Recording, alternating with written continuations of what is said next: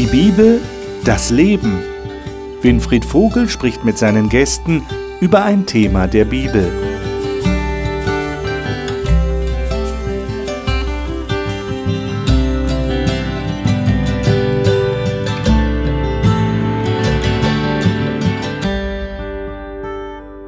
Wir haben in den letzten Wochen hier in den Sendungen in die Bibel das Leben festgestellt, dass die Bibel tatsächlich davon spricht, dass die Geschichte der Menschheit sich auf ein Ziel zubewegt. Es ist nicht immer ein immerwährender Zyklus, der vonstatten geht und alles wiederholt sich. Es wird auch nicht ewig so weitergehen, wie es jetzt im Moment läuft auf dieser Erde, sondern Gott hat einen Plan mit uns Menschen und mit dieser Erde. Deshalb sind wir jetzt im Themenzyklus Warten und Leben. Christen sind also Leute, die warten auf das, was Gott tun wird. Jesus hat dazu eine ganze Menge zu sagen gehabt. Er hat seine Jünger um sich gehabt und hat mit ihnen darüber geredet, worauf es tatsächlich ankommt, wenn man denn wartet auf das, was Gott tun wird am Ende der Zeit. Darüber will ich heute mit den Gästen reden. Wir werden Matthäus 24 und Kapitel 25 aufschlagen und darin lesen. Bin schon sehr gespannt, was wir da herausfinden werden. Und dies sind heute meine Gäste. Gabi Pratz ist als Redakteurin des Hope Channel vielen Zuschauern aus vielen Sendungen wohl bekannt. Sie sagt, dass sie gerade aus dem Gebet viel Kraft für den Tag schöpft. Dani Canedo lebt im Naturpark Bergstraße Odenwald und arbeitet in der Verwaltung einer Freikirche. Sie sagt, es fasziniere sie immer wieder neu, wie Gott sich auch im Alltag offenbart. Martin Mattig hat Sportwissenschaften studiert und ist Personal Trainer. Er sagt, dass die Worte der Bibel für ihn mehr Kraft entfalten als der stärkste Sportler. Ralf Schönfeld ist Theologe und Sozialpädagoge und seit einigen Jahren in der Leitung seiner Freikirche in Niedersachsen. Er sagt, sein Herz schlage für Jesus, für Menschen und die Mission. Schön, dass ihr da seid. Ich schlage vor, wir lesen Matthäus 24. Ich darf euch einladen, das aufzuschlagen das 24. Kapitel, ein bekanntes Kapitel im Matthäusevangelium, denn da redet Jesus tatsächlich über das, was in der Zukunft geschehen soll. Aber versuchen wir uns mal hineinzufühlen in die Situation, die wir hier tatsächlich vorfinden. Matthäus 24. Gabi, darf ich dich bitten, aus der neuen Genfer Übersetzung ja, mal die ersten fünf Verse zu lesen? Mhm. Jesus verließ den Tempel und war im Begriff wegzugehen. Da traten seine Jünger zu ihm und machten ihn auf die Pracht der Tempelbauten aufmerksam. Das alles beeindruckt euch, nicht wahr? sagte Jesus. Doch ich versichere euch, kein Stein wird hier auf dem anderen bleiben. Es wird alles zerstört werden. Später, als Jesus auf dem Ölberg saß und mit seinen Jüngern allein war, wandten sie sich an ihn und baten, Sag uns doch, wann wird das geschehen? Und welches Zeichen wird deine Wiederkunft und das Ende der Welt ankündigen? Gebt acht, dass euch niemand, dass euch niemand irreführt, erwiderte Jesus. Denn viele werden unter meinem Namen auftreten, sie werden behaupten, sie seien der Messias und werden viele irreführen. Dankeschön. Wir haben also eine Situation, Jesus sitzt mit seinen Jüngern dort äh, gegenüber vom Tempel. Wer schon mal in Jerusalem war, der weiß, man kann sehr schön vom Ölberg hinabschauen auf Jerusalem. Heute mit dem Felsendom. Damals war halt der Tempel da, wunderschön anzusehen. Und die Jünger sind ganz schockiert, oder? Die, ich habe den Eindruck, die sind schon geschockt, als Jesus sagt, da wird kein Stein auf dem anderen bleiben. Wie ordnet ihr jetzt die Antwort von Jesus ein? Was, was nehmt ihr daraus? Hat das noch was mit uns zu tun oder ist das jetzt nur eine Information für die Jünger damals? Was meint ihr? Die Frage der Jünger ist ja sehr interessant. Sage uns, wann wird das passieren, wenn schon hier kein Stein auf dem anderen bleibt? Naja, auch nicht nur das. Jesus sagt ja nichts von äh, dem Ende der Welt. Er sagt ja. nur, ähm, das wird hier alles kaputt gehen, es wird alles zerstört werden. Und für die Jünger war klar, hm, das muss das Ende der Welt sein oder ankündigen. Ja. Ja, also für sie war mit dem Tempel schon sehr viel verbunden. Ja. Und äh, sie interpretieren das auch gleich als äh, äh, Zeitpunkt, wenn er wiederkommt. Ne? Zeichen deiner Ankunft steht hier in Vers 3. Unvollendung des Zeitalters. Also Ende der Welt, Ankunft Jesu, Zerstörung des Tempels war für sie alle eins. Was macht Jesus jetzt damit? Naja, wenn er ihnen antwortet, ähm, rückt das ja eigentlich gerade und, und sagt ja, also die man nicht darauf eingeht, dass so wie sie das verstehen, eben nicht das ist, wie es gemeint ist. Also dass die Zerstörung des Tempels bedeutet nicht das Ende der Welt und nicht, dass er dann wiederkommt mhm. und sein Reich antritt. Mhm. Wir haben das im weiteren Verlauf, du hast tatsächlich recht, äh, da sagt er, da wird einiges passieren, aber es ist noch nicht das Ende. Also er, er differenziert dann schon. Er sagt, das wird zwar passieren mit dem Tempel, aber es ist noch nicht das Ende. Meint ihr nicht, wir würden jetzt auch in unserer Situation heute erwarten, dass Jesus die Frage konkreter beantwortet? Oder geht es euch nicht so, wenn ihr das lest? Dass, dass man denkt, naja, also er hätte doch sagen können, also, ähm, was weiß ich, wir haben jetzt äh, 31 nach Christus und das wird also noch 40 Jahre dauern ungefähr, dann wird der Tempel zerstört. Und dann wird es noch, ja, würde man jetzt erwarten, was er dann sagt. Ne? Ganz gespannt. Äh, dann, dann werde ich kommen. Warum hat er das nicht gemacht? Was meint ihr?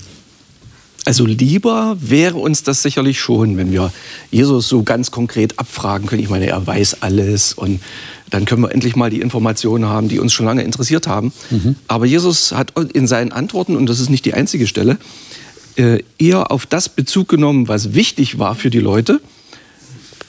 Und das war nicht immer identisch mit dem, was die Leute wissen wollten. Ja. Und so, glaube ich, äh, ist das hier auch, dass Jesus auf das Bezug nimmt, was wirklich wichtig ist, wenn diese Dinge, ganz egal in welcher Abfolge und welchen Zeitlücken und so weiter passieren, wie bin ich dann richtig drauf eingestellt? Das ist die viel wichtigere Frage. Mhm. Ich denke, es hat auch was mit den Prioritäten zu tun. Wenn ich weiß, ich habe noch 40 Jahre, dann mache ich halt erst noch eine Weltreise, irgendwelche anderen Sachen, die mir wichtig sind. Und dann habe ich ja immer noch fünf Jahre Zeit, um ein gutes Leben zu leben, den Armen zu spenden oder wie auch immer. Aber wenn ich so dieses Gefühl habe, die, die Endlichkeit kann jeden Moment zuschlagen, dann setze ich Prioritäten anders. Also du würdest sagen, das ist Taktik? Nein, ich denke, es ist weise, um den Menschen dahin zu bringen, worauf es wirklich ankommt. Dass man sich nicht in, in irgendwelchen Ablenkungen verliert, sondern fokussiert lebt. Mhm. Sinnbestimmt lebt. Mhm. Aber weniger das, also fokussiert im Sinne von, worauf konzentriere ich mich, was erfüllt mich. Mhm. Und, und äh, das Angstmachende, das Ende der Welt, irgendein Zeichen, Tempel zerstört, das ist ja was Furchtbares. Ja, erstmal im ersten Moment. Ähm, und Jesus lenkt aber die Aufmerksamkeit auf eine andere Stelle. Sonst könnte ich ja auch sitzen und sagen, ne, dann und dann ist es und dann bin ich sehr angsterfüllt unter Umständen. Und es hat nichts mit unserem Dasein zu tun, mhm. weil wir sind nicht dafür geschaffen, dass wir Angst haben oder dass wir wissen, da in der Sekunde kommt Jesus wieder. Das ist nicht das, worum es Gott geht. Ich meine, er lässt sie nicht im Unklaren darüber, dass die Zeit nicht einfach sein wird. Ja, also er spricht dann im weiteren Verlauf hier von Kriegen, von Hungersnöten, von Erdbeben. Und also es werden einige Dinge menschengemacht und nicht menschengemacht passieren, die, die wahrscheinlich dazu angelegt sind, dass sie Unruhe bekommen oder sogar Angst bekommen. Ja? Aber das scheint nicht der Fokus zu sein, den Jesus hier tatsächlich äh, legt, oder? Was für einen Fokus will er tatsächlich hier haben? Was habt ihr für einen Eindruck? Ich frage mich, was bedeutet es, wenn Jesus kommt? Also das Ende der Welt, Jesus kommt, aber was heißt das? Ja. ja, was, was kommt jetzt danach? Und das, das ist vielleicht auch eine wichtige Sache, die wir, die wir vielleicht auch besprechen können. Also was, was heißt das, wenn ich es jemandem erkläre, ja, Jesus kommt bald wieder. Ja, was heißt es denn für mich persönlich? Ja. ja. Mhm. Wenn, wenn, Jesus hier sagt, passt auf, dass ihr nicht verführt werdet, ähm, das ist so wie, also ich habe ja in der Bank früher gearbeitet und die einzige Möglichkeit, Blüten, also Falschgeld zu erkennen, ist, dass man genau weiß, wie der richtige Schein aussieht, mhm. beschaffen ist und wie er sich anfühlt. Und wenn man sich damit intensiv beschäftigt, dann kann man tatsächlich schon bei der kleinsten Berührung eben spüren, außer sie sind super gut gemacht, ob es halt Falschgeld ist oder nicht. Und ähm, die einzige Chance, eben nicht verführt zu werden, ist, wenn ich eben zu 100 Prozent mich mit Jesus beschäftige, wie er gelebt hat, wie er möchte, dass ich lebe. Also wenn ich darauf fokussiert bin, dann kann ich nicht verführt werden. Alles andere, also es nützt nichts, wenn ich, wenn ich alle anderen Richtungen so ein bisschen kenne, dann bin ich ja, lost in space. Dann, dann habe ich keine Chance mehr, mich zu orientieren. Hm. Interessant, ja. Okay. Äh, lesen wir mal äh, im Kapitel 24 noch äh, ein, einige andere Verse. Und da denke ich, kommen wir dann dem näher, was Jesus tatsächlich hier will. Äh, also mein Blick fällt jetzt zum Beispiel auf äh, Vers 13. Wer ausharrt bis ans Ende, der wird gerettet werden. Aber lesen wir mal jetzt äh, Vers 32 bis 36. Martin, sei doch so gut und lies mal diese Verse. Du hast die Elberfelder. Elberfelder. Mhm. Bis 36, ja? Ja, bis 36. Von dem Feigenbaum aber lernt das Gleichnis. Wenn sein Zweig schon weich geworden ist und die Blätter hervortreibt, so erkennt ihr, dass der Sommer nahe ist. So sollt auch ihr, wenn ihr dies alles seht, erkennen, dass es nahe an der Tür ist. Wahrlich, ich sage euch, dieses Geschlecht wird nicht vergehen, bis dies alles geschehen ist. Der Himmel und die Erde werden vergehen, meine Worte aber sollen nicht vergehen. Von jenem Tag aber und jener Stunde weiß niemand, auch nicht die Engel in den Himmeln, auch nicht der Sohn, sondern der Vater allein. Und das, diesen Gedanken verstärkt er jetzt noch, äh, Verse 42 bis 44. Ralf, liest doch mal diese Verse, 42 bis 44. Darum wachet, denn ihr wisst nicht, an welchem Tag euer Herr kommt. Das sollt ihr aber wissen. Wenn ein Hausvater wüsste, zu welcher Stunde in der Nacht der Dieb kommt, so würde er ja wachen und nicht in sein Haus einbrechen lassen. Darum seid auch ihr bereit, denn der Menschensohn kommt in einer Stunde, da ihr es nicht meint. Hm. Jetzt sagt man ja so schön, alle Vergleiche hinken. Also er bringt hier den Vergleich mit dem Dieb und dem Hausherrn. Wenn der wüsste, wann er käme, dann würde er ja wachen. Jetzt wendet Jesus das an auf sein Kommen. Also er kommt wie ein Dieb in der Nacht. Man soll deshalb wachsam sein. Ähm, da hinkt der Vergleich, oder? Ich meine, wenn wir wüssten, es bricht jemand, ich weiß nicht, wir würden vielleicht die ganze Nacht aufbleiben, weil ich kann ja nicht jede Nacht aufbleiben, nur weil ich Angst habe, der Dieb kommt. Äh, wie übertragt tragt ihr das jetzt auf euer Leben? Warten auf die Ankunft von Jesus. Also erstmal finde ich das auch wichtig, ähm, das Ereignis der Wiederkunft ist ja auf jeden Fall freudiger als der Dieb, der in das Haus einbricht. Also das, da hängt es für mich auch ein kleines ja, genau. bisschen genau. an dieser Stelle. Ähm, und glaube ich, immer wach, immer wach sein, äh, wenn ich mit irgendwas rechne, das geht gar nicht. Aber eine Art ähm, grundsätzliche Wachsamkeit, finde ich, ist noch mal was anderes, mhm. ähm, als immer wach zu sein. Und das müsste man jetzt mal so angucken, was das dann für, das, für dieses Ereignis äh, im ja. Alltag heute bedeutet. Wenn, ja. wenn, wir das mal äh, nehmen, dieses konkrete Beispiel. Natürlich äh, kann ich nicht immer wach bleiben, 24 Stunden, völlig klar. Mhm. Aber ich kann sehr wohl wach sein und mir überlegen, was mache ich denn dagegen, mhm. dass der Dieb nicht reinkommt. Da kann ich mich erkundigen, da kann ich mal jemanden drüber gucken lassen, da kann ich mal nicht auf die Homepage der Polizei gehen und diese zusätzlichen Schlösser, damit man es nicht so leicht aufhebeln kann. Also wach sein heißt nicht äh, die ganze Zeit durch die Augen offen haben, sondern in den Augenblicken und den Stunden, wenn ich denn äh, meinen, meinen Geist beisammen habe, die richtigen Entscheidungen treffen. Das würde mir auch weiterhelfen, um den Dieb äh, in gewisser Weise abzuschrecken. Ich lese euch mal den Kontrast vor, den Jesus hier offensichtlich äh, erzeugt. Vers 37 haben wir jetzt nicht gelesen, aber ich lese das mal als Ergänzung. Da sagt er, aber wie die Tage Noahs waren, so wird auch die Ankunft des Sohnes des Menschen sein. Denn wie sie in jenen Tagen vor der Flut waren, sie aßen, tranken, heirateten, verheirateten bis zu dem Tag, da Noah in die Arche ging und sie es nicht erkannten, bis die Flut kam und alle wegraffte, so wird auch die Ankunft des Sohnes des Menschen sein. Dann werden zwei auf dem Feld sein, einer wird genommen, einer gelassen. Zwei Frauen werden am Mühlstein malen, eine wird genommen, eine gelassen. Dann kommt Vers 42, was wir gelesen haben. Wacht also. Was sagt euch dieser Kontrast, den Jesus hier aufzeigt? Was sagt euch der? Wie in den Tagen Noahs.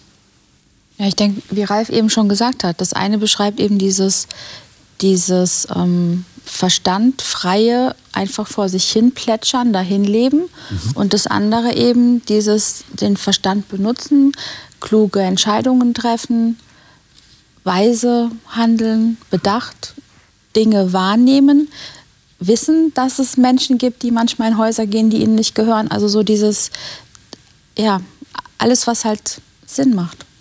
Während halt das andere einfach so. Ja, also ich, mir geht das auch manchmal so, dass ich angesichts von unangenehmen Dingen, zum Beispiel habe ich eine Sendung gesehen, äh, die nächste Finanzkrise kommt bestimmt. Äh, das ist sicher wie das Amen in der Kirche, man weiß nur nicht genau wann. Also sowas wie 7, 8 und dann, und dann wären nicht mehr die Kapazitäten da für einen Rettungsschirm und was weiß ich alles. So, jetzt kann man ja immer hoffen, ach, es wird schon irgendwie gut gehen. Ja, und dann äh, so weitermachen, so einfach plätschern, sagst du, so weiterleben wie bisher. Oder man kann aufwachen, man kann sich Gedanken machen, man kann die Zeichen, die man so beobachtet, deuten. Gestern ähm, war wieder so eine Bemerkung eines Politikers im Fernsehen, äh, die Zeiten irgendwo haben sich geändert. Es ist nicht mehr wie vor 20 Jahren. Und das bewusst aufnehmen und das an sich ranlassen, auch an meine Lebensentscheidungen ranlassen, mhm. das ist offensichtlich etwas, was Jesus hier auch mit Wachen meint. Mhm. Denkt nicht, es wird alles so, es kommt es kommt. Und es gilt, drauf, gilt sich darauf einzustellen. Das heißt also registrieren, dass da etwas sich, wie soll man das sagen, sich zuspitzt oder dass es tatsächlich auf ein Ende zuläuft? Oder nicht? Ja, ich würde gerne noch mal eine andere Perspektive, die du vorhin schon angedeutet hast. Was kommt denn danach? Okay. Also ich könnte ja auch sagen, das ist nicht das Ende, sondern das ist ein Anfang, ein Neuanfang. Und äh, diese, mit dieser Perspektive bewusst leben macht ja auch was mit meinem Leben heute. Mhm. Ja, also natürlich, das eine ist die Entscheidungen treffen und das Nachdenken und das Überlegen und aber die Perspektive auf diesen Neuanfang, der nach diesem Ende dieser Welt kommt, äh, der für mich schon was ist, wo, wo ich auch gespannt drauf bin und der, der sehr positiv besetzt ist, ähm, der macht aber trotzdem auch was mit meinem Leben. Der zeigt mir, dieses Leben ist nicht alles. Nicht, dass ich jetzt dann alles auf später ver, verlege, ähm, aber trotzdem gibt es eine Perspektive, es gibt eine Tiefe, es gibt eine Dimension in meinem Leben heute und jetzt. Ja. Und das ist auch ähm, eine Art Wachsamkeit, das ist auch eine Dimension, die, die ähm, ja, die einfach Tiefe schenkt. Mir kam auch noch jetzt der Gedanke, ähm, weil hier auch irgendwas von Wehen steht, äh, mhm. ist ja auch wie eine Art Geburt. Mhm. Das heißt, ich, äh, die Frau weiß, dass sie schwanger ist und bereitet sich darauf vor. Sie weiß aber nicht, an welchem Tag das Kind kommt. Aber das ist ein sehr freudiges Ereignis. Das ist ein freudiges Ereignis. Und ähm, sie kann sich aber vorbereiten. Es wäre töricht oder dumm zu sagen, ja, dann warte ich noch ein bisschen ja, und äh, melde mich nicht im Krankenhaus an und und und und. Ja. Also das ist auch ein freudiges Ereignis. Ja, ja das ist äh, ein wichtiger Zusammenhang, ähm, denn es ist ja ein Riesenunterschied. Ende der Welt, das ist, äh, wird ja in Filmen düster und was weiß ich und alles. Ja, also es geht alles ein paar runter. Ähm, natürlich, Wehen sind auch Schmerzen, habe ich mir sagen lassen. Gut, bei einem, beim ersten Sohn war ich dabei. Ähm, aber das Schöne, in Anführungsstrichen, an den Schmerzen ist ja, dass danach ein neues Leben kommt. Und wenn, wenn dieser Schmerz der zu Ende gehenden Welt so bezeichnet wird, das macht schon einen Riesenunterschied. Ja. Die Jünger hatten ja auch gefragt, nicht nur, wann wird das geschehen mit dem Tempel, wann wird er kaputt mhm. gehen, mhm. negatives Ereignis, mhm. sondern was wird das Zeichen deiner Ankunft sein? Also sie, sie erwarten ja Jesus wieder und das ist ja eigentlich eine sehr freudige Geschichte. Und darauf sollte man wahrscheinlich den Fokus legen. Das wollte auch Jesus. Und Jesus hat Geschichten erzählt. Jesus hat im nächsten Kapitel 25, da würde ich mich gerne mit euch drüber unterhalten, äh, hat er Geschichten erzählt. Und wir nehmen mal die erste Geschichte. Äh, das sind die Verse 1 bis 13. Äh, Dani, darf ich dich bitten, die aus deiner Luther 2017 mal vorzulesen? Gerne. Dann wird das Himmelreich gleichen zehn Jungfrauen, die ihre Lampen nahmen und gingen hinaus dem Bräutigam entgegen. Aber fünf von ihnen waren töricht und fünf waren klug. Die Törichten nahmen ihre Lampen, aber sie nahmen kein Öl mit. Die Klugen aber nahmen Öl mit in ihren Gefäßen samt ihren Lampen. Als nun der Bräutigam lange ausblieb, wurden sie alle schläfrig und schliefen ein. Um Mitternacht aber hob sich lautes Rufen, siehe, der Bräutigam kommt, geht hinaus ihm entgegen. Da standen diese Jungfrauen alle auf und machten ihre Lampen fertig. Die Törichten aber sprachen zu den Klugen, Gebt uns von eurem Öl, denn unsere Lampen verlöschen. Da antworteten die Klugen und sprachen, Nein, sonst würde es für uns und euch nicht genug sein. Geht aber zu den Händlern und kauft für euch selbst. Und als sie hingingen zu kaufen, kam der Bräutigam. Und die bereit waren, gingen mit ihm hinein zur Hochzeit, und die Tür wurde verschlossen. Später kamen auch die anderen Jungfrauen und sprachen, Herr, Herr, tu uns auf. Er antwortete ihnen aber und sprach, Wahrlich, ich sage euch, ich kenne euch nicht. Darum wachet, denn ihr wisset weder Tag noch Stunde. Die Theologen äh, sprechen ja in der Bibel von Motiven. Und wir haben hier ein sehr berühmtes Motiv. Äh, wird manchmal so ein bisschen unterschlagen, habe ich den Eindruck, wenn die Geschichte gelesen wird. Es geht um das Hochzeitsmotiv. Das ist ein Bild, das Jesus verwendet. Äh, können wir da mal kurz innehalten? Was bedeutet euch dieses Motiv? Oder anders gefragt, warum nimmt Jesus das ausgerechnet als das Grundbild, das Grundmotiv für diese Geschichte? Was meint ihr? Ich glaube, es ist ein, ein allgemein verständliches Bild, also Okay. egal wo. Mhm. Auch wenn es vielleicht unterschiedlich gefeiert wird, aber es versteht jeder. Es ist auch meistens ein freudiges Ereignis. Meistens. Wir gehen mal davon aus, es ist grundsätzlich ein freudiges Ereignis. Genau. Ähm, ja, das, das macht es halt so leicht verständlich. Ja. Okay. Was, wa- wa- was bedeutet das denn, Hochzeit? Was heißt denn das? Endlich, Endlich. endlich. Okay. So lange drauf gewartet, so lange vorbereitet, Ja. so viel Träume schon gehabt, Okay. so viel Sehnsucht investiert und jetzt endlich.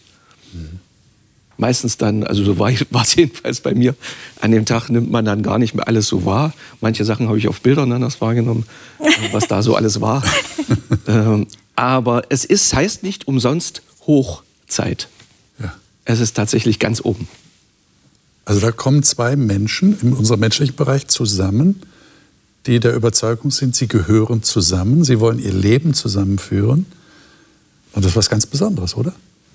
Das löst Freude aus. Endlich, sagst du. Ja. Und in, in den Tagen, in denen die Geschichte erzählt wurde, war ja Hochzeit feiern auch noch ein bisschen was anderes, als wir Natürlich. jetzt in unseren äh, Kulturkreis. Breitengraden äh, kennen. Ja. Äh, das, da wurde richtig viel und, und intensiv gefeiert mit ganzen Freunde, Familie und alles. Tagelang. Tagelang. Und das war schon ein besonderes Ereignis, auf das noch anders hingearbeitet wurde als jetzt heute. Ähm, und dann war es, glaube ich, auch noch die Veränderung, die danach ist, auch noch gravierender. Also ähm, von zu Hause weg Ja. und das neue Leben Ja. anders gestaltet. Äh, das ist heute in unserem Kulturkreis nicht immer so stark. Ja. Also das ist schon ein sehr starkes Bild auf jeden Fall. Jetzt, wenn wir es übertragen, ist natürlich Jesus ist der, ist der Bräutigam, nicht? Wir haben ja das Bild, das Motiv auch in anderen Texten der Bibel. Können wir hier mal gleich vorwegnehmen. Also die Braut, das sind die Menschen, die er gerne gewinnen. Er will sie heiraten. Ja, also tolle, toller Gedanke. Jesus ist der Bräutigam, der uns heiraten will. Was passiert jetzt in dieser Geschichte? Da warten Leute, zehn Leute, symbolische Zahl, zehn, warten auf den Bräutigam, der nicht gleich kommt. Was passiert? Zunächst mal ist das erstmal ein bisschen ein Dämpfer in der ganzen Hochzeit, dass von den zehn, die da warten, äh, nur fünf dann wirklich feiern. Okay. Ja. Irgendwas kann auch, selbst wenn ich mich drauf freue und alles gut zu sein scheint, äh, kann noch was schieflaufen. Äh, aber was ähm, ist ja die spannende Frage jetzt in diesem klug und töricht wird hier unterschieden. ja. Also Sie schlafen mal alle ein. Das Ja, finde ich schon den ersten Dämpfer, weil- wir schlafen alle wenn du ein. jetzt von Dämpfern sprichst, weil irgendwie hat es anscheinend so lange gewartet und es war so langweilig. Ja. Oder sie waren so übermüdet von Natürlich. warum auch immer. Sie Ja. sind einfach alle eingeschlafen. Ja. Sie hatten nicht mehr die Kraft, wach zu bleiben. Ja. Ob das jetzt schlimm ist oder nicht, aber, aber Es ist passiert. es ist passiert. Es ist passiert. Aber jetzt kommt der entscheidende Punkt. Ne? Das Aufwachen ist der. Oder wa- wa- was ist, was ist der entscheidende Punkt hier? Worum geht's? Du sagst, nur fünf haben es geschafft. geschafft. Hört sich komisch an. Sind dabei. Sind dabei. Warum waren die dabei? Was will Jesus hier sagen? Sie hatten etwas, was die anderen nicht hatten. Ha. Okay. Ja. Werdet ihr dabei sein? Habt ihr das, was andere nicht haben? Wenn ich es richtig verstehe, Ja. ja. Das ist jetzt mutig, ich lehne mich jetzt weit aus dem Fenster, ich weiß. Ähm, was ist der Unterschied zwischen den beiden? Was ist es denn, ja? Was ist eigentlich der Knackpunkt? Das ist der Punkt. Die sind sich einig, da kommt ein Bräutigam, es gibt eine Hochzeit. Sie sind sich auch über den Zeitpunkt einigermaßen einig. Sie machen sich zusammen bereit, fertig. Sind sich sagen alle, alle? alle, alle das Gleiche. Ähm, es gibt nur einen einzigen Unterschied. Die einen nehmen noch so äh, Reserveöl mit. Das heißt, sie bereiten sich darauf vor, dass es länger dauern kann, als sie gedacht haben. Für mich ist der einzige Unterschied, wenn wir uns einig sind, wann, wie es so geht und, und gehen auch los und machen alles, der einzige Unterschied, auch in dieser Situation noch zusätzlich sich für länger vorzubereiten, der, der einzige Grund wäre, ich kann mich auch irren. Ich kann mich auch irren. Es kann auch anders, länger in dem Fall gehen, als ich ursprünglich gedacht habe. Und diese gesunde Selbstzweifel, sage ich mal, äh, deswegen habe ich vorhin Ja gesagt, diese gesunden Selbstzweifel habe ich tatsächlich. Dass ich sagen kann, bei allem, was ich so weiß und verstehe äh, und glaube, dass ich es immer noch für möglich halte, ich kann mich in bestimmten Sachen auch irren und möchte mir weiter von Jesus etwas sagen lassen. Wobei ich jetzt da so einen kleinen Widerspruch ist zu weit, aber das eine ist so, wenn man sagt, es kann länger dauern, als ich gedacht habe, Mhm. und das andere Selbstzweifel dann an mir oder an, an, meinen, an meinen bisherigen Erkenntnissen. Okay. Ja, dass ich, äh, wenn ich, wenn ich mich fertig mache und losgehe, dann bin ich ja der Meinung, jetzt ist es soweit. Und das ist eben der Zweifel, den ich habe. Meine Erkenntnisse können auch zu kurz gegriffen haben oder von fa äh, falsche Schlussfolgerungen mal gewesen sein oder was es auch sei. Und diese, diese Offenheit, mir von Jesus noch weiteres sagen zu lassen, mich weiterbringen zu lassen, die möchte ich mir auch behalten. Ja, Das meinte ich mit Selbstzweifel. Okay. Jetzt mal von der anderen Seite her gedacht, ähm, vielleicht eine, eine Sicherheit, genauso wie ich es mir denke oder wann ich es mir denke oder, oder dass das, was ich dabei habe, was ich gemacht habe, ausreicht. Das waren die anderen. Ja, jetzt mal von dem her gedacht. Ähm, Selbstzweifel, damit komme ich auch nicht so ganz zurecht vom Wort her, ähm, weil ich würde sagen, jetzt so, wie ich hier sitze, ja, ich bin dabei und ich freue mich darauf.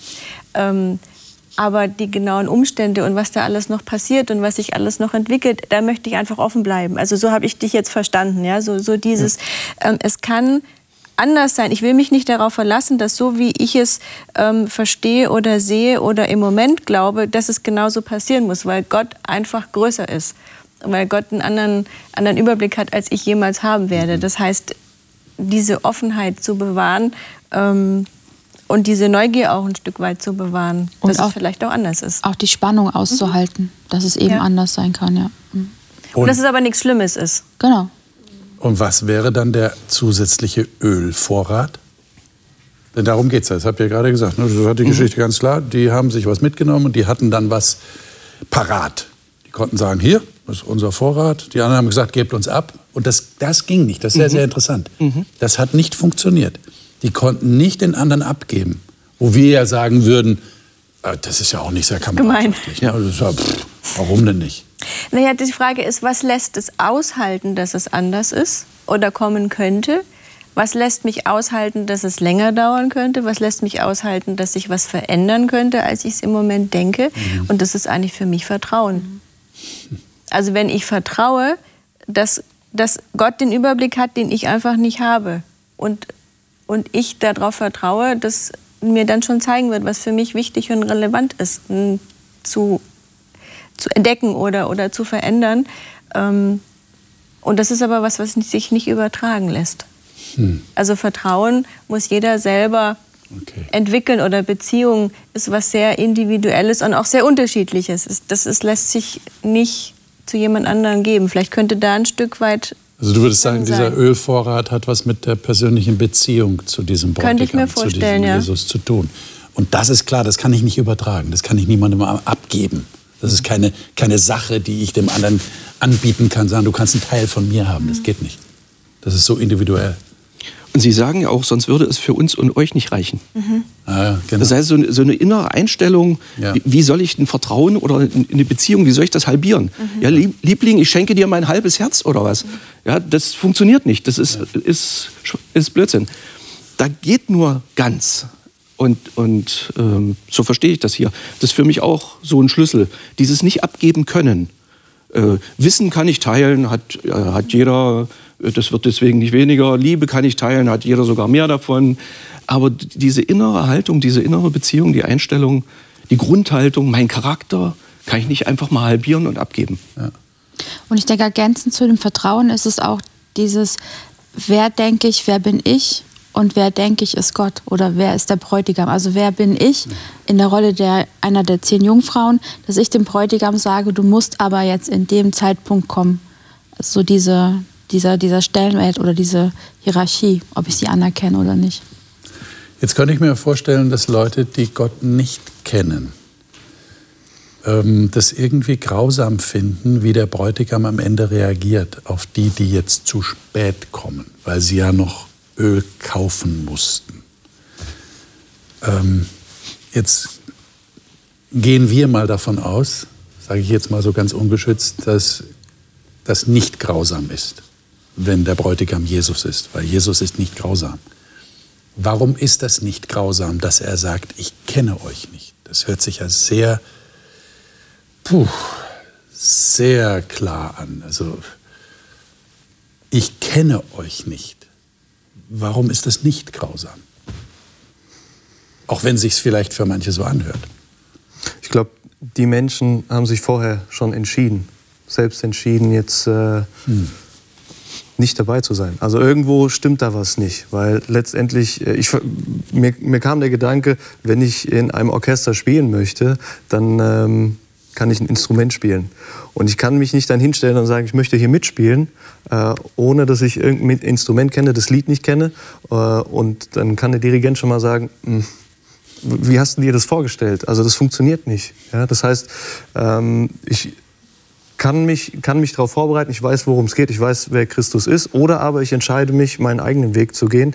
Und so glaube ich, äh, auch wenn beide auf Jesus gewartet haben, ähm, war die eine Seite dann eben vorher schon anders. Also haben sie sich anders entschieden. Also für mich klingt es so, ich kenne euch nicht, als würde er sagen, ihr kennt mich nicht. Und ähm, Aber ich meine, das ist ja krass, oder? Habt ihr euch das mal überlegt? Das sind Leute, die warten auf den Bräutigam. Also die rechnen damit, dass Jesus kommt. Sie sind dabei. Sie sind engagiert, denn sie warten ja tatsächlich, bis sie einschlafen. Da gehört ja was dazu. Sie sind nicht vorher weggegangen. Und nachher muss Jesus sagen, also der Bräutigam, ich kenne euch nicht. Das ist ja krass. Also ich denke, wenn Jesus sagt, passt auf, dass ihr nicht verführt werdet, dann, dann ist das kein Satz, der so dahingeredet wird, sondern es ist wirklich ein, ein, ein echtes Problem, was auch wirklich ja, passiert, dass ich eine falsche Idee habe von Gott und dass ich dann auf, auf komische Gedanken komme und denke, ich kenne ihn und bin dabei und stelle dann fest, ich bin jemand ganz falschem aufgesessen. Aber dann, dann, dann folgert ja die Frage sofort draus, wie kann ich denn dann wissen, dass ich ihn wirklich kenne? Ist da bei euch keine Unsicherheit? Nee, aber das ist, glaube ich, genau das, was wir vorhin gesagt haben. Immer noch dieses Stück mehr Offenheit, dass es anders sein kann, als ich es im Moment die Idee habe. Immer noch das Bewusstsein, dass Gott größer ist, als ich mir das vorstellen kann oder anders ist, als ich mir das vorstellen und erfassen kann. Und dieses da neugierig drauf bleiben. Ich glaube, das Schlimmste ist zu sagen, ich, es, ich weiß, so ist Gott und genau so und deshalb und dann dabei stehen zu bleiben und mir mein eigenes kleines Bild zu machen in meiner begrenzt, meinem begrenzten Verstand und meinem begrenzten Überblick über die gesamte Weltgeschichte. Ja, ähm, ich glaube, da dran zu bleiben und, und im ganz positiven Sinne neugierig zu bleiben. Ähm, Okay. Ich kann mir auch vorstellen, dass sie sich einen anderen Christus ausgesucht haben. Ja, da so nach ihren Vorstellungen ist er anders oder handelt er anders oder kommt er wann anders. Ähm, und ähm, also ich, ich kann mir auch vorstellen, dass das einfach, dass sie ihn nicht kennen und äh, einem, wie schon vorher erwähnt, einem falschen Christus vielleicht hinterherlaufen. Und dass die ganze Einstellung danach angepasst ist, das ganze Verhalten, der, der Glaube und alles. Ja, das kann ich mir vorstellen, dass das tatsächlich sich einschleichen kann, obwohl man das nicht will, dass man einer Religion anhängt. Dass man religiös ist. Man ist religiös und dazu gehört dies und dann macht man jenes und dann wartet man und dann bereitet man sich vor äh, und man macht immer was. Äh, und man erfüllt was, damit dieser Gott zufrieden ist. Und dann sagt der Gott plötzlich, ich bin ganz anders, ich wollte dich doch heiraten. Das sind doch Welten dazwischen. Zwischen ich mache was, damit der mich gut findet äh, und, und zwei, die miteinander heiraten wollen. Und da sagt Jesus, wer nur was machen will, damit er dabei ist und einen Vorteil oder was auch immer für Beweggründe sein sollten. Ich möchte die dabei haben, die mich heiraten, die mit wirklich mit mir eng, ganz eng leben wollen. Die, und da sagt Jesus ja an anderer Stelle, wer so zu mir kommt, den schicke ich nicht weg. Ich würde gerne noch mal den letzten Vers dazu nehmen. Seid ja. also wachsam, schloss Jesus. Ja, genau. Also die Motivation, dass Jesus die Geschichte erzählt, ist ja die, dass ihm was an jedem einzelnen Menschen liegt und dass er sich wünscht, in dieser Beziehung mit jedem einzelnen Menschen zu gehen. Er will auch die anderen fünf dabei haben. Er will ja. jeden kennenlernen und er wünscht sich, dass Menschen ihn kennenlernen wollen. Mhm. Und das ist ja die, die Beweg, der Beweggrund, das ist die Motivation. Also ähm, das darf man, glaube ich, nicht vergessen der, der Blickwinkel von Jesus ist hier, dass diese Sehnsucht, die dahinter steckt. Und jetzt natürlich die große Frage, wie kann diese Sehnsucht wachgehalten werden über einen längeren Wartezeitraum hinweg? Das ist die große Frage. Und die muss sich wahrscheinlich jeder selber stellen, oder? Wie, wie seht ihr das? Stellt ihr euch manchmal die Frage, habe ich noch genug Sehnsucht? Ja, also Dani hat ja das vorhin so schön umgedreht. Ähm, Jesus sagt, ich kenne euch nicht. Und die Frage ist, äh, kennen wir Jesus? Ja. ja? Ähm, und da spreche ich jetzt nur von mir selber, je, je öfter ich mich, und das betrifft dann meistens zugegebenermaßen die Evangelien, also die Geschichten, die vier Geschichten ausführlichen äh, über Jesus und was er getan hat, je öfter ich das lese und mir auf der Zunge zergehen lasse, sage ich mal, ja, äh, desto mehr fühle ich mich von diesem Jesus fasziniert, angezogen. Mann, besser kannst du doch gar nicht. Du hast Begegnungen an Tagen, ganz egal mit wem, hinterher sind die Leute glücklicher. Ein Stück glücklicher, ein Stück, ein ganz Stück gesünder meistens. ähm, andere Perspektive, neue Möglichkeiten. Das heißt, du hinterlässt eine Spur, äh, die positiver nicht sein kann. Und da fühle ich mich hingezogen. Da fühle ich mich einfach hingezogen. So will ich auch sein. Könnte es sein, dass das was mit dieser dritten Geschichte zu tun hat, die Jesus in Matthäus 25 erzählt? Wir können sie jetzt der Zeit habe nur kurz erwähnen, kurz anreißen. Es ist die Geschichte, wo der Menschensohn, heißt es, zum Weltgericht auftritt und wie ein Hirte, sagt Jesus, die Schafe von den Böcken scheidet. Und dann sagt er, ganz verkürzt, was ihr dem Geringsten unter meinen Brüdern getan habt. Und er erwähnt sehr praktische Dinge. Gefangene im Gefängnis besuchen, Durstigen den Durst löschen, äh, Hungrigen zu essen geben, äh, Nackte kleiden und so weiter. Was ihr dem getan habt, das habt ihr eigentlich mir getan. Hat das was damit zu tun? Macht Jesus da so ein Fenster auf? Wie seht ihr das? Oder könnte man sagen, na ja, das ist soziales Evangelium und ich kann ja auch alles tun für Menschen um mich herum und für sie sorgen. Und vielleicht sagt Jesus dann am Ende auch zu mir, schön und gut, aber ich kenne dich nicht. Ist das möglich? Ich glaube, der Knackpunkt in dieser Geschichte ist, dass die Leute, die Jesus da lobt und, und äh, bei sich haben will, dass die gar nichts wussten davon, dass sie Jesus was Gutes getan haben. Die sind einfach so. Und Leute, die in den Himmel passen, die sind einfach so. Ich glaube, der Himmel ist deshalb so himmlisch, weil es da keine Egoisten mehr gibt. also das ist jetzt vielleicht ein bisschen idealistisch formuliert und äh, könnte man viele Fragen dazu stellen. Ja, wie kommt es da und kommt dann überhaupt jemand hin? Aber ich glaube, das ist so der, der, der Grundtenor, der dahinter steht. Das sind ja keine komplizierten Sachen. Das tröstet mich übrigens auch. Ja, jemanden besuchen. Äh, Jesus sagt nicht, wer, ich bin blind gewesen, ihr habt mich geheilt oder so. Ja? Und wer das einfach tut, weil, ja, das mache ich einfach, weil das in mir drin liegt. Und dann bin ich vielleicht bei Jesus. Aber ich glaube, es, es kann nur in mir drin liegen oder für mich persönlich nur in mir drin liegen, wenn mich das begeistert. Du hast ja. es eben so gesagt, er, er er hinterlässt eine Spur und, und den Menschen geht es besser und ja. die fühlen sich wohl. Und wenn mich das begeistert und anzieht, dann, dann, mhm. dann versuche ich das auch. Also ja. ich, ja. ich, liebe Formel 1 und wenn ich dann in so einer so Kurven, also ich merke, ich fahre in Kurven jetzt anders, seitdem ich viele Jahre Formel 1 gucke. auch wenn ich langsam unterwegs bin. Aber so dieses, es färbt ab und, und es, es, ähm, es verinnerlicht sich und, und, und sprudelt vielleicht raus. Also da ist dann schon, ähm, also es muss mich begeistern, sonst ja. Ne, darf ich nur kurz ergänzen, aber nicht nur begeistern, sondern auch, ähm, wenn ich mich so zutiefst geliebt und wertgeschätzt weiß und fühle, dann macht das ja auch was, dass ich sehr viel mehr Wertschätzung für den anderen übrig habe. Ähm, übrig klingt jetzt äh, blöd, aber ähm, weil, weil ich, weil meine Sehnsucht nach Liebe einfach äh, ein Stück weit da gestillt ist. Ja, und, und dann, dann habe ich einfach viel mehr auch zu geben. Ich denke schon, dass auch im Himmel keine Egoisten sein werden, weil das gar nicht Gottes Idee war, dass wir egoistisch sind, sondern Gottes Idee war, dass jeder Mensch zum anderen hinlebt, so wie Gott zum anderen Menschen und, und zu allen Wesen lebt. Und ich glaube, dass das wieder, wenn ich, wenn Gott zu mir hinlebt, sage ich jetzt mal, wenn ich das spüre und verinnerliche und das so aufgehen kann und mich das aufrichtet, dann, dann kann ich da auch was davon verschenken. Und ich denke überhaupt nicht mal darüber nach. Da kommt mir gerade ein toller Satz. Ich weiß nicht, wie der euch gefällt. Wachsamkeit heißt Achtsamkeit. Mhm. Ist es das? Das heißt also äh, nicht jetzt schlafen, schläfrig sein, obwohl wir haben festgestellt, das passiert, auch in der Geschichte, die Jesus ja. erzählt hat. Aber statt schlafen wäre es besser, achtsam zu sein für den anderen. Und damit sagt Jesus, achtsam für mich.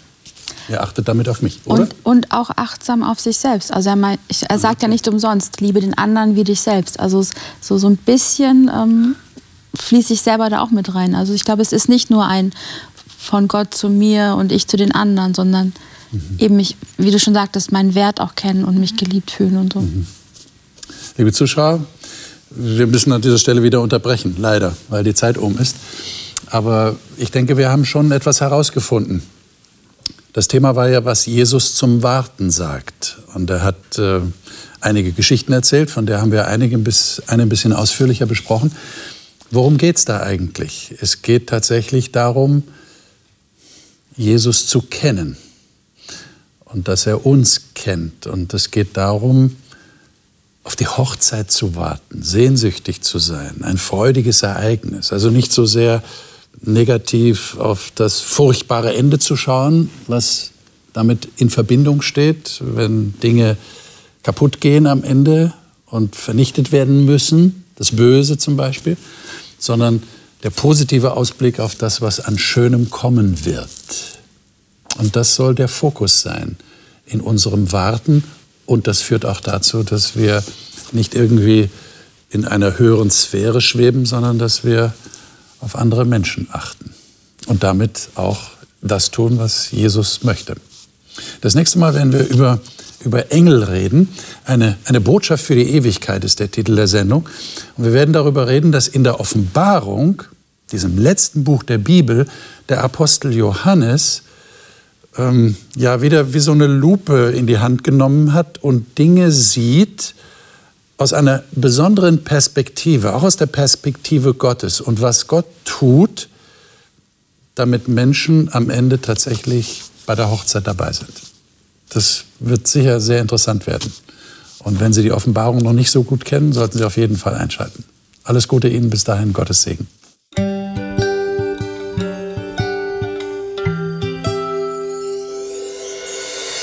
Sie hörten auf Hochchannel Radio die Bibel das Leben mit Winfried Vogel und seiner Gesprächsrunde.